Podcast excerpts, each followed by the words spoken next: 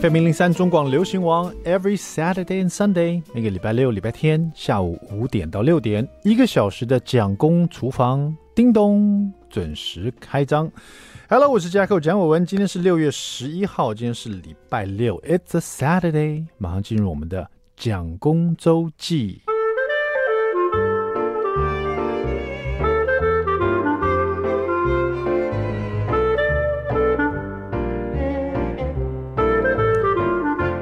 上个礼拜大家不知道有在在 follow 我的脸书的话，或者看到一些电子的这个新闻的话，可能就发现我为了吃一只猪血糕，把我的 iPad Pro 我的平板电脑给弄丢了哈。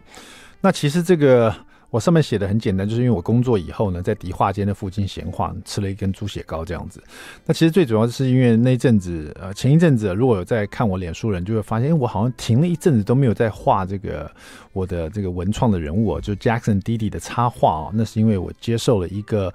怜悯文化基金会的邀请啊，啊，希望可以为他们创作一系列有关。餐桌上的幸福的主题的一个插画，然后他们想要做一个线上的插画个展这样子，那我是这一次的这个策展人，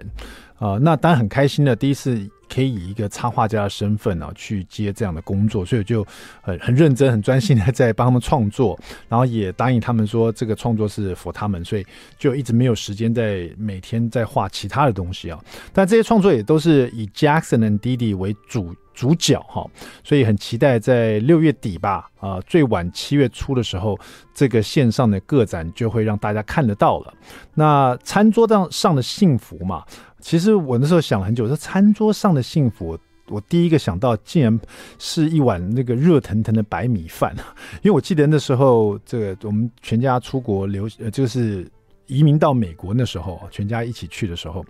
呃，其实我还蛮想念，就是说台湾在家里就是吃一碗那个热腾腾的白米饭。呃，在美国当然也有白米饭可以吃，可是，在台湾吃的那种感受不太一样哈。会浇卤肉饭呐、然后会搭配很多各式各样妈妈的这个呃家常的味道哈。因为我们刚搬去美国的时候，其实我父母是没有过去的哈，就是我的外公跟我一起过去照顾我。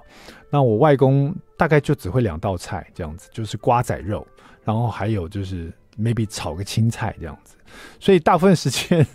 我们都吃比较西式的餐点了。久了以后就会非常想念那一碗，就是说这这种在台湾吃到那种白米饭的感受啊。所以我就以这个白米饭热腾腾的白米香为一个想法，我觉得它就是餐桌上的幸福。然后跟 Jackson 弟弟的这种插画怎么做连结呢？因为我答应他们要画二十幅给他们哈，总不能每一幅都看到 Jackson 弟弟在闻白米香吧哈。所以我的想法就是，因为我觉得。我觉得图画它就是一种一种一种符号啊，你看到这些线条，看到这些图案，你就可能会有一些想象力啊，怎么样把它连接到餐桌上的幸福？我待会当时就想说，有什么感受是可以勾起大家的共鸣跟互动的，所以我就把呃我自己那时候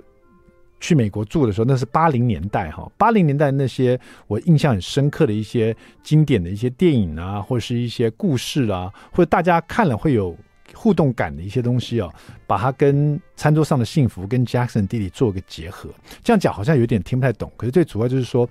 打比方好了，比如说八零年代很红的一部电影叫做《Back to the Future》，就是回到未来哈。我相信就算你没看过这个电影，你大概也听过。那如果你年轻一点，或许你看过第三集也不一定哈，它总共有三集嘛哈。那回到未来当时是非常非常轰动的一部电影，也是一个经典之作哈。那主要是叙述第一集，他这个男主角呢，因为跟他的好朋友疯狂博士啊一起回到过去哈，回到过去，然后遇到了自自己的爸妈，然后在过去里面自己的爸妈跟自己是同年龄的嘛，而且反而喜欢上自己这样子啊。那所以他就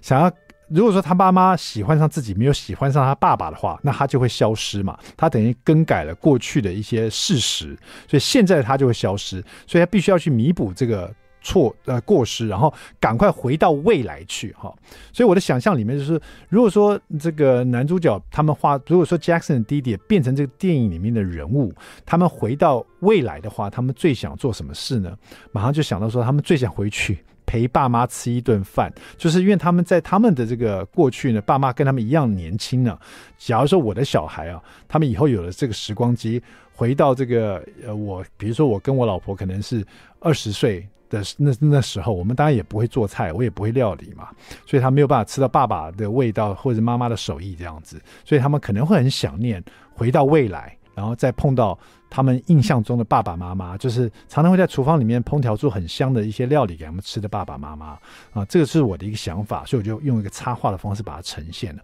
这其中的一幅。那希望在六月底、在七月的时候，你呃有机会可以让大家看到这个个展啊，应该会蛮有意思的。还有很多类似这样的经典的一些电影啊、故事啊，跟 Jackson 弟弟还有这个餐桌上的幸福做一些互动哈。那讲到这个迪化街的那一只猪血糕哦。我说真的，我我因为我去迪化街做的这个联米文化的一个访问呢，就是有关这些插画的一些创作的理念呢。访问完了以后呢，其实花了大半天的时间。那因为疫情的关系哦，很久没有去迪化街了，因为那边感觉是比较热闹嘛。那所以说想说，哎，总要吃一个小吃再走，可是我又不能。进店里面去吃，所以我因为比较担心嘛，所以就买了一个小吃，就是我最爱的猪血糕啊，就在那边享受哈。吃猪血糕的时候，因为那那天就想说身上带的这个 iPad Pro 还蛮大的，就随手在那个迪化街的路边呢就放了一下，放在凳子上面。我记得我边吃的时候边想说，待会要记得拿这个 iPad，有这个想法是没错，待会就忘记了。等到回家以后啊，三天以后。因为我终于完成这个我呃联米文化基金会的这些创作了，所以我就放我自己三天假，都不去看 iPad，也不去不去想画任何东西。三天以后，我想要打开来想要画点东西的时候，我就发现找不到我的 iPad 了。我才发现，哇塞！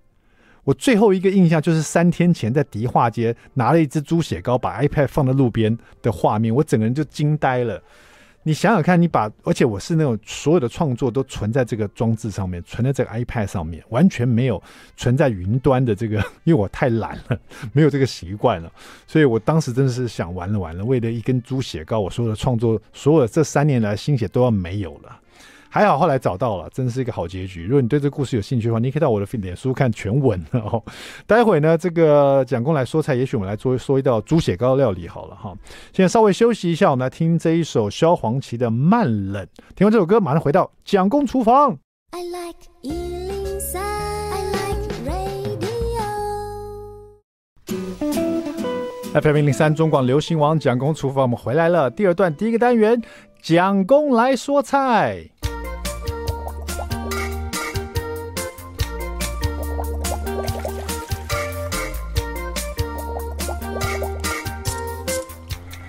那我刚才讲工周记的时候，当然的这个为了吃一根猪血糕呢，把自己的 iPad 给弄掉，好险找回来了，我就可以好好享受猪血糕了哈。讲到猪血糕的话呢，其实猪血糕做的食材也会很好吃哦，当成食材来做料理的话哈，比如说三杯米血大肠哈，米血就是猪血糕嘛，那么这个很属于台菜，而且是一个三杯鸡的变化版哦。那么这一道料理呢，是收录在这个台菜小王子黄景龙的经典台菜。九五味 Taiwanese dishes 哈，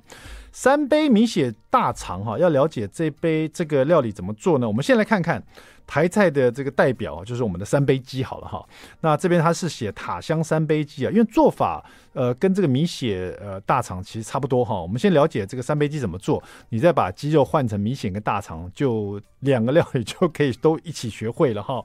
好，那这个三杯鸡应该家家都会做吧？我们听听看黄景龙师傅是怎么做的哈。他是在锅子里面先加了一些黑麻油，然后用小火加热，在加热同时就放进老姜片。那这个老姜片呢，它是带皮去切的哈，切成薄片这样子。蒜仁也放进去，然后把它煎炒至这个老姜呢，有点这个变得干干扁扁的样子，就是有点卷曲的样子哈。然后结束了以后呢，再把这个鸡腿肉啊，它这边这个。去骨的鸡腿肉呢，它是把它切成适口大小，就是一块一块的，带着皮啊。一起放进这个油里面，里面已经有姜片的香气，还有这个大蒜在里面，一颗一颗的哈。然后这个麻油也正在热的同时呢，这个呃食材放进去以后，这个当然这锅子的温度就会比较下降一点点，慢慢的这样子把它煎啊，呃煎到这个鸡的皮呢都已经上色了，略带金黄色，然后呢呃鸡肉也要熟了，这时候就可以把那个调味料再放下去哈。那锅子正在热的时候，调味料一放进去，有酱油一大匙。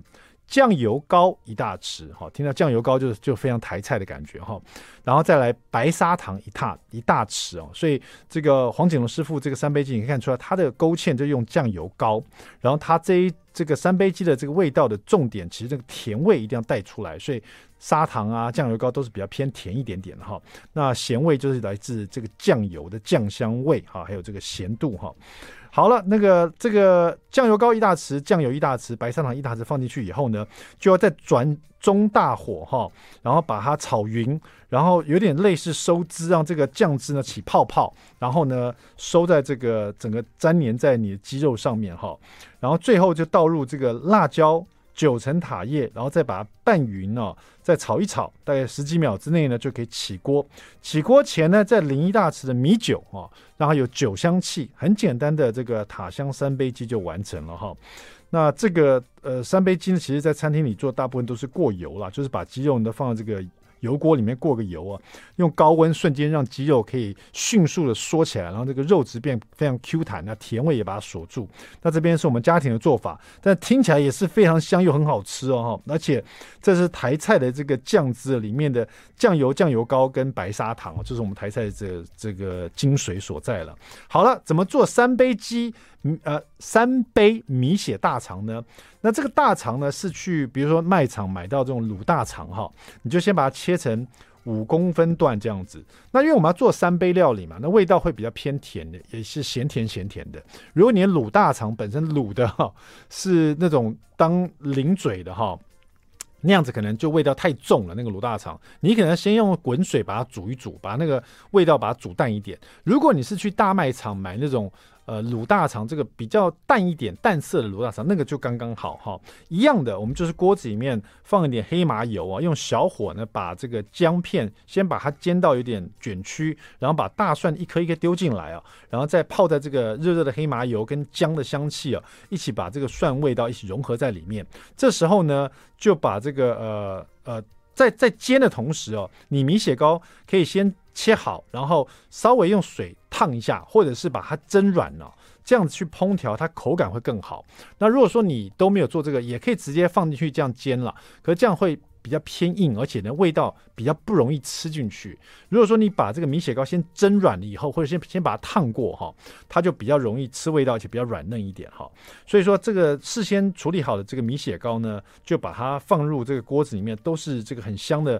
姜啊、蒜头啊、黑麻油味道。米血糕一放进去，卤大肠切五公分段的也可以丢进来，然后这边呢放一点洋葱，中和它一点这个甜味和香气在这里面哈。开大火就把它快速的这个炒。上色，然后再因为米血糕一下就它其实只要热了就可以吃了嘛，热熟就可以吃了。那你卤大肠也都是卤好的哈，再加上你的调味料也是很简单，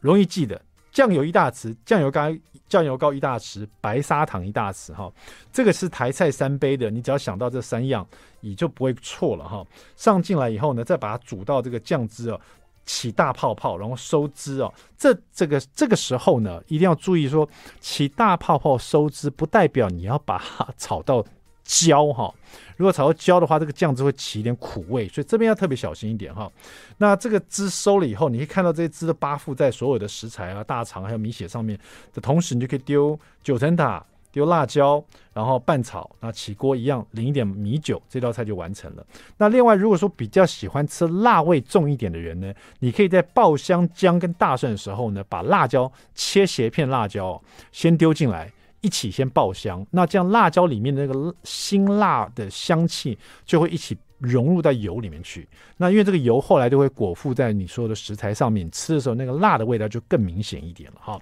一次学会做三两道料理哈，塔香三杯鸡、三杯米血大肠，谢谢我们的黄锦龙师傅，台菜小王子的经典台菜九五味。休息一下，他们马上回到蒋公厨房。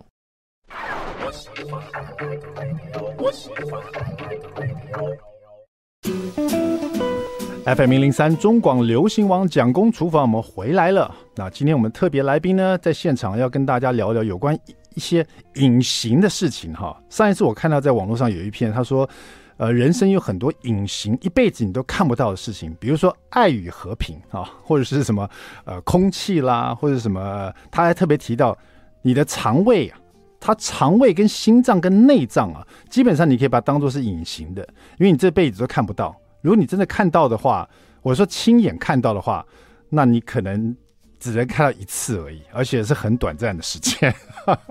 所以我们就来聊聊隐形的事情了。今天要让我们戴上眼镜了，或听上这个听到这个声音，然后让我们知道这隐形的人影响我们的生活有多少呢？是我们的吴应荣博士，他这一本肠肠道菌对了，身心就健康，营养学专家的护肠饮食全指南。哇，这本书可厉害了！待会来跟这个应荣博士好好聊一聊。应荣博士，你在线上吗？哎哈喽，我在线上。大家好，杰克。是的，这个 Hello，这个这个研究隐形的东西是不是特别困难？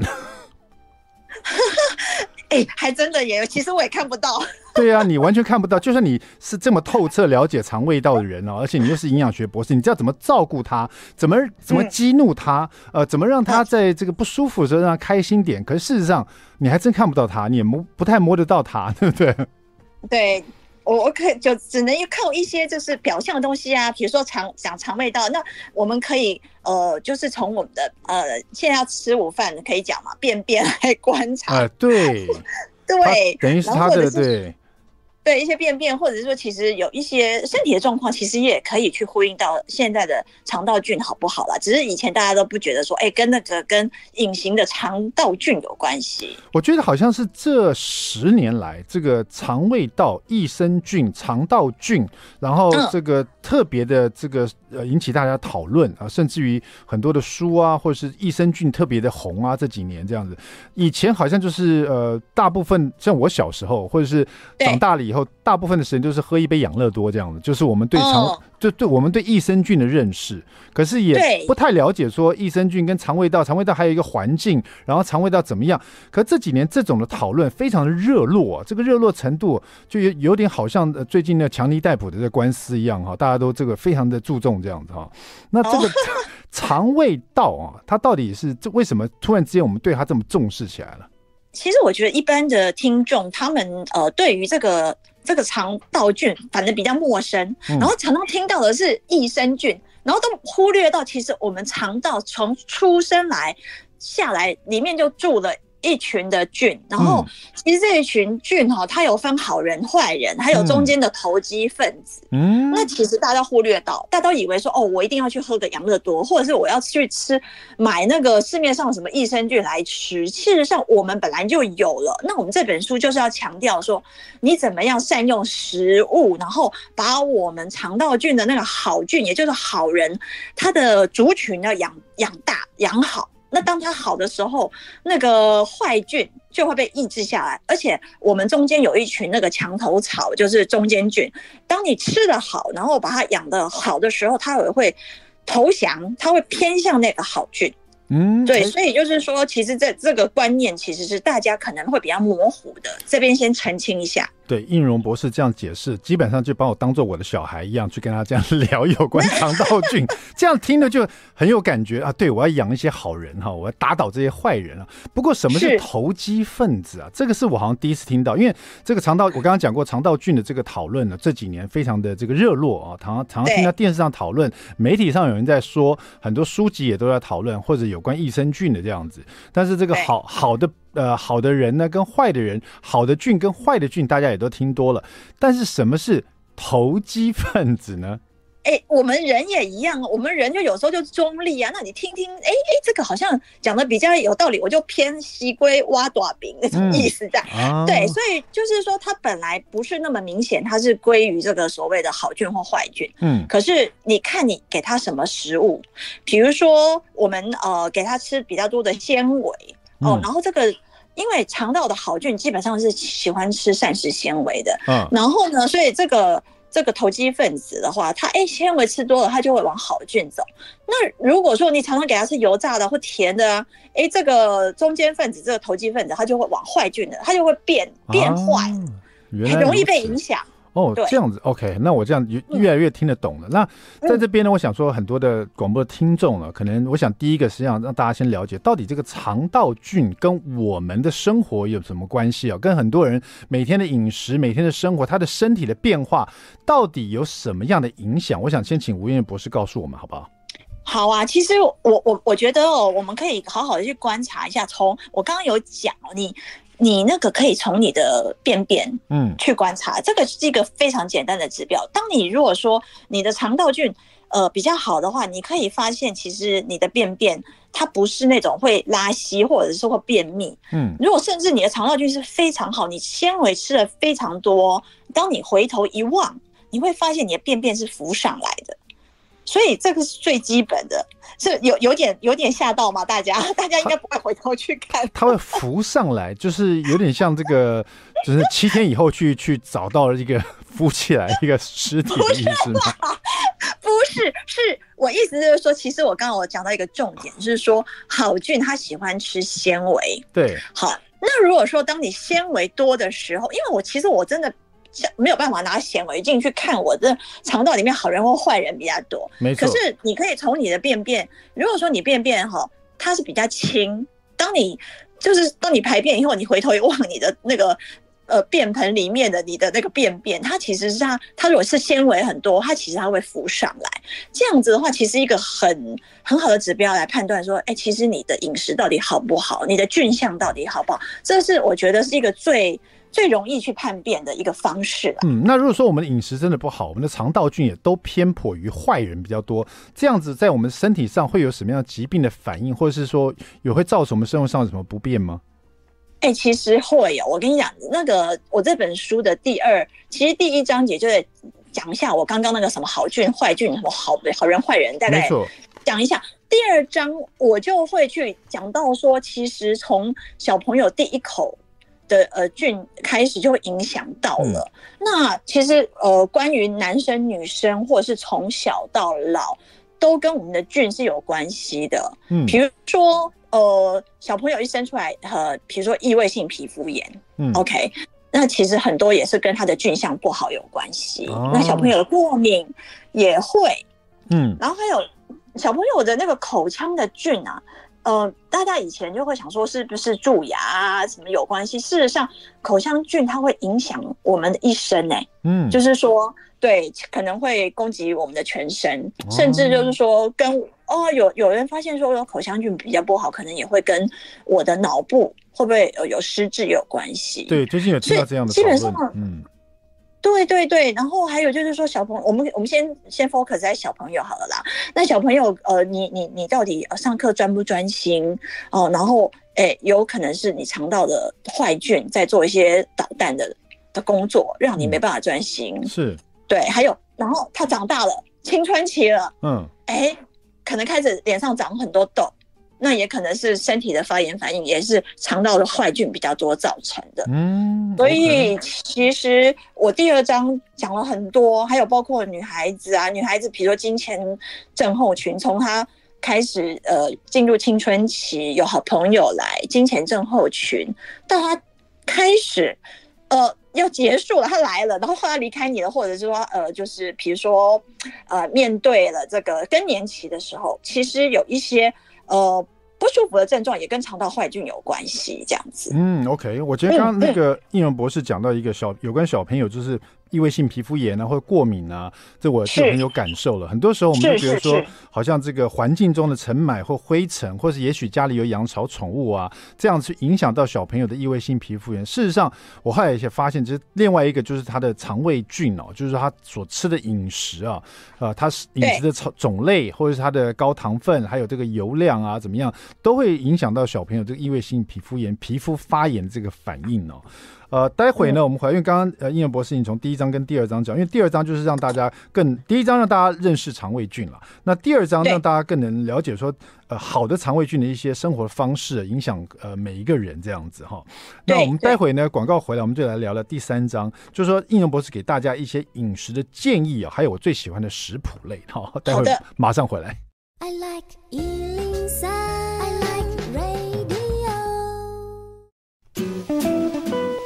FM 零零三中广流行网蒋公厨房，我们回来了哈。这几年我们对肠胃道、肠胃菌啊、好菌、坏菌、益生菌啊这些菌类的都这个热烈的讨论哦。那今天呢，我们这个在连线的是吴吴应荣博士啊，聊的是他这本书《肠道菌对了，身心就健康》，营养学专家的护肠饮食全指南哦。那映蓉博士你在线上吗？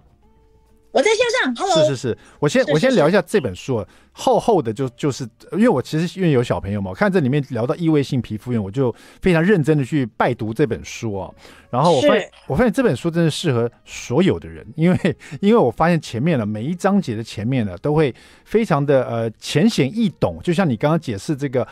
呃，肠胃菌里面的好人、坏人跟投机分子这样的解释方法，让大家很容易的了解啊一些比较艰深的科学的概念了，是或者是一些健康的概念了。但是百分之三十读完以后，后面百分之七十甚至百分之五十呢，就开始进入非常艰深的科学的举证，跟学跟一些肠胃的学名，还有一些菌种的学名跟图样哈、哦，感觉哇，感觉 感觉好像把我当做教科书，教科书上来了这样子，真的很很认真的感觉，而且不是说只有一。一章是这样，每一章前言完以后，解释完以后，开始就进入举证的范围哈，感觉真的很认真的。你们这个团队花多少时间在编写这本书啊？我们花了将近快三年，从讨论，然后收集文献，然后开始阅读，嗯，然后开始。开始，反正我我是带我两个学生一起写，两个学生写后面的，反正比较得心应手。他们比较不习惯把科学的东西口语化，他们最痛苦写的是在前面情境分享的部分，因为我就逼他们说，你们一定要把艰深的科学，然后让一般的民众就是觉得跟他很靠近，所以我要逼他们写这个，一定要写情境分享。所以刚刚 Jacko 你讲的说，哦，那前面很容易阅读，对，那就是。对，就是说让他们呃，就是我们要写出来说，其实呃呃，读者看到说，哎呦，原来其实这跟我那么那么靠近，然后用一些比较拟人化的方式来跟大家讲。嗯、可是，在这个的背后，其实是有很多科学的支撑，就是我们的很多文献，所以我们也会希望说。呃，一些呃，比如说医生啊，或是一些医学人员，或是一些科学方面的人，他们也有一些 reference 可以参考。所以这本书的编排就是像你讲，大概有一半你觉得还蛮好看的，还蛮好懂的。嗯、然后呃，后面就说哇，这个如果不是学这方面，你会觉得说哇，真的是很艰深。可是不不会啊，每一章都是这种排版。那第三章就大家都看得懂了。就是都是书，对。对第三章的饮食建议呢，我觉得真的也是很顾全所有的人，因为我很少看到一整章啊，不是说好像只有几篇了，比如说是过敏的、抗过敏的饮食建议啊，一直到保护牙齿健康的饮食建议啊，改改善贫血的饮食建议啊，林林总总很多啊，比如改善你的抗疲劳啊、舒压，或者是这个孕妇肠道保安啊。呃，安康的这个饮食建议呢，预防心血管疾病的饮食建议，舒眠的饮食建议，这整个 list 啊，非常非常的长哈、哦，就感觉每一个人都可以在里面找到属于自己的一款饮食建议的感觉。对对，没错没错，从小到老，然后从男人到女人都有。对，这样子看起来哈、哦，是不是真的就是说，肠胃菌它真的是影响了我们身体的健康的几乎每一块的一些一些表现呢？其实我我可以大概用再用拟人化的方式来讲，其实我们身体很多疾病都是慢性发炎反应造成的。那慢性发炎反应，我们可以用那种火把来做一个所谓的呃的描述好了。比如说，如果说你现在好，我们现在以大家最呃最关心的 COVID-19，它好像就是我们病毒到身体里面来以后，它好像在我们身体放了一些火把。然后说，当你是火把烧的比较小的时候，其实它是可能是无症状或者轻症。那如果说，哎，那如果说烧的很旺的话，可能就是中重症。其实还有其他的疾病也都跟慢性发炎反应有关系。好，那我们哈肠道哈。如果说吃了很好的一个，我们我们现在就会可以从肠道来吸收所谓的灭火器。那灭火器是怎么制造来的？就是吃好的东西，然后会制造出灭火器，是从肠道制造出来的。那个东西，比如说我们肠的好菌，吃了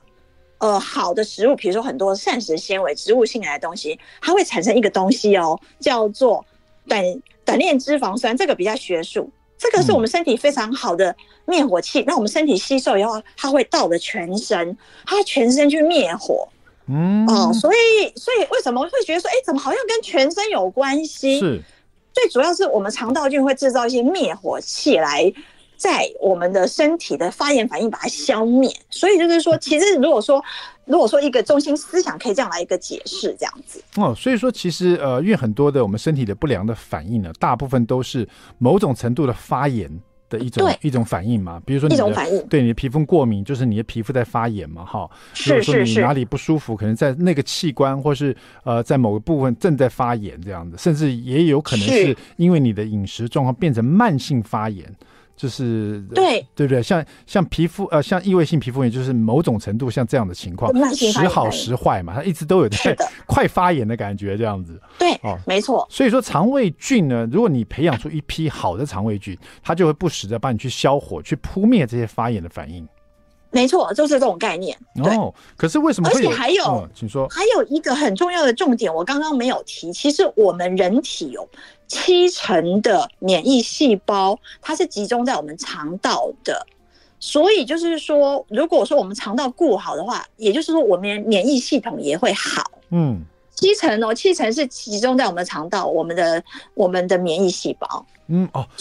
了解？嗯，那现在其实因为有时候我常常觉得说，哎，现在的人真的很幸福。我们要吃什么，没都都有什么嘛。对，有时候这个你想要吃什么，呃，到处都可以买得到食材，或者是自己烹调也好，外面餐厅也有。现在大家也都比较富裕，所以能吃到的东西都比较多，而且这个健康营养，就觉得大家都吃的这么营养，为什么现代人的病这么多？可是现在可能就是说，现在我们能选择多，然后大家吃习惯了某些以前可能一年才吃一两次的食物，现在可能变成一个零食在吃哦，所以造成了身体上很大的负担。或许在这种程度上，在看这本书也可以学习到某些饮食或者食品上的安全吗？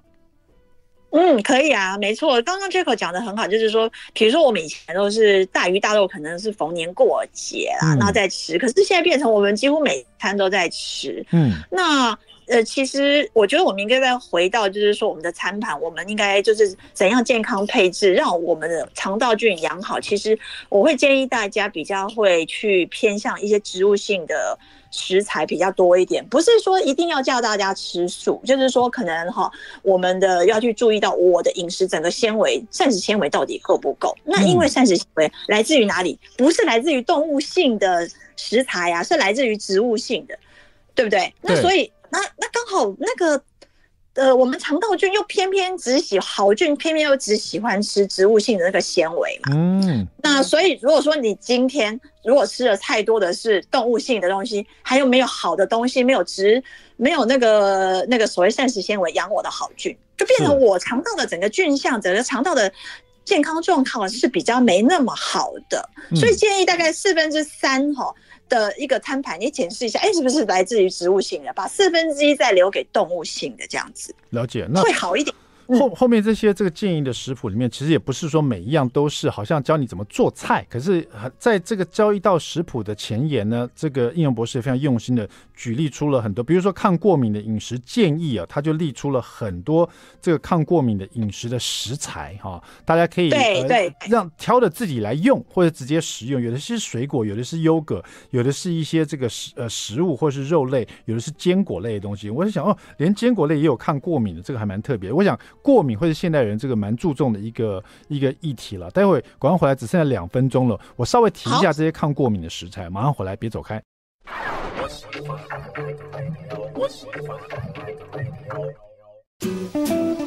FM 零零三中广流行网蒋公厨房，我们回来了。我们今天连线的是吴映荣博士，聊的是他这一本。花了三年的心血啊，做出来肠道菌对了，身心就健康。营养学专家的护肠饮食全指南，应用博士你好，嗨，哈喽，Jaco，还有各位听众好。是的，我们最后一段大概只剩两分半了，我想看一下你第三章这些饮食建议，我觉得很用心的是，因为它每一个呃饮食建议它都会有一个食谱，然后有一个个菜单啊，让大家照着去做，而且都蛮简单的哈，呃，嗯、而且都有有点。对症下药的感觉，就是你你身体有什么样的不舒服，你可以试试看这样的食谱哈。但是我觉得，比如说我们去看这个抗过敏的饮食建议好了，后面就有一个很简单的 yogurt 综合蔬果核桃沙拉。那这里面的食材有苹果、芭辣、蓝莓、西洋芹、莴苣，还有无糖 yogurt，还有核桃。啊，那我就很好奇，因为通常大部分的人过敏了，就是讲说可能要远离坚果，很多人对坚果可能过敏。那这边的核桃的话，因为是不是对坚果过敏的人，他不能吃核桃的话，他也可以照你这个食谱去看，说为什么我们要摄取核桃？那怎么去替换它？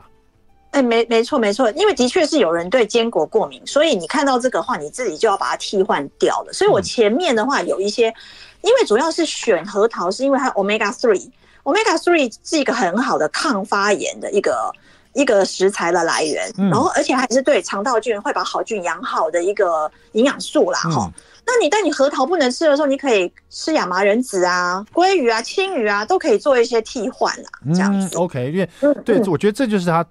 应用博士很贴心的地方。他不只告诉你可以替换什么，他也告诉你说，他当初选择这个核桃，他是希望你能摄取的核桃里面的，比如说富含 Omega Three 脂肪酸的一些这个这个原原因呢。那如果说你不要核桃的话，前面又。建议你说有什么样的食材是富含这个 omega three 的这个脂肪酸，你可以去选择，金鱼、鲑鱼、亚麻仁籽这些东西哈。那每一篇的这个建议都会有。我想现代人真是饮食啊非常丰富哦，但是有时候摄取。到不当的这个，或者说高油脂啊、高糖分啊、精致的东西的时候，才让自己的肠胃道呢、肠胃菌呢变成坏人呢、啊。那这样生活上就有很多，不管是很简单的，比如疲劳也好啊，或者是压力变大啦，或者是可能更多的一些生活不良的反应呢。我觉得可以靠这本书啊，多多学一点，然后跟我一样，外行看热闹，内行看门道。不管怎么样，都可以学到肠胃道菌，好不好？谢谢，谢谢我们的应用博士。谢谢。好的，那我们下蒋公厨房下次见喽，拜拜。